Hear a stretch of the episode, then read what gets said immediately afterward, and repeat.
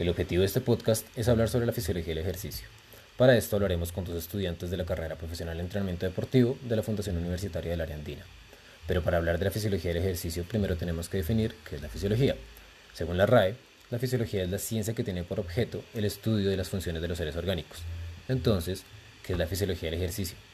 La fisiología del ejercicio es la ciencia que estudia el funcionamiento de los sistemas y aparatos del cuerpo humano durante la realización de actividad física o deporte.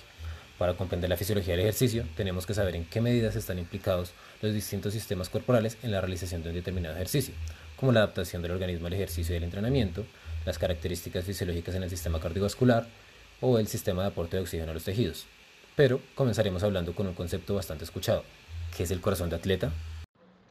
¿Qué es el corazón de atleta? Bueno, les vamos a contar que el corazón de atleta se refiere a todas las adaptaciones cardíacas, estructurales, fisiológicas, normales al entrenamiento ejercicio. O sea, cuando estamos en estado pasivo a cuando el cuerpo se adapta a un ejercicio.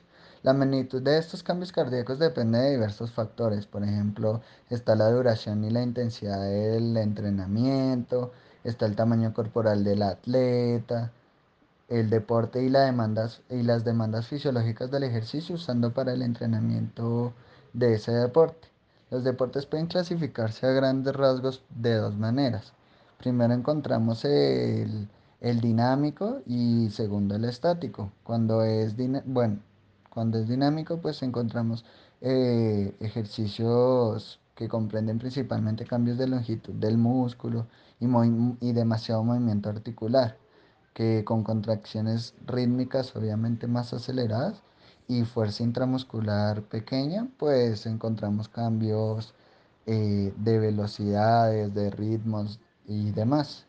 Ya yéndonos hacia los ejercicios estáticos o también isométricos de algunos deportes, pues comprende principalmente la fuerza intramuscular, grande con un poco cambio, eh, pues ninguna, ningún cambio aproximado a la longitud muscular o del movimiento articular. Pero tenemos que tener en cuenta que todos los deportes normalmente eh, necesitan de los dos eh, tipos de ejercicio un poco. Muy bien, perfecto. Gracias por esa intervención.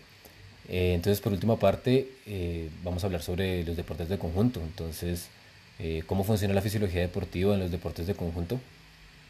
Los deportes de conjunto se caracterizan especialmente por ser acíclicos, con intervalos y con tiempos. Requieren mantener la capacidad tanto aeróbica como anaeróbica durante la duración de cada deporte.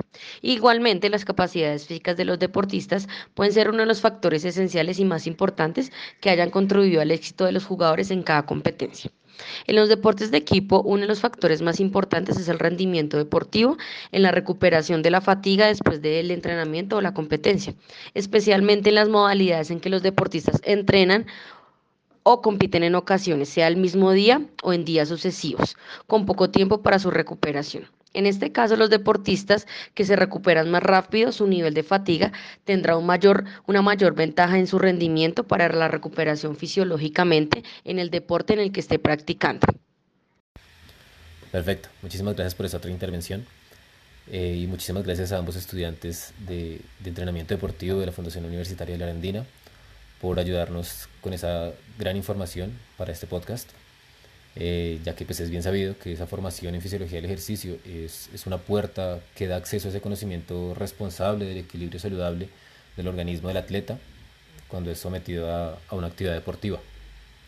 Y pues es muy importante que, que tengan esa, esa, base de formación en estas asignaturas para poder sentar eh, sus bases para un profesional del deporte eh, durante su fase formativa ya que obviamente pues sentar esas bases fisiológicas y científicas que sustenten esas adaptaciones al entrenamiento, la nutrición y la competencia deportiva son tal vez los tres pilares eh, más importantes sobre los que pues, levantar una buena formación dentro de la fisiología del ejercicio para, para carreras como estas que es profesional en entrenamiento deportivo.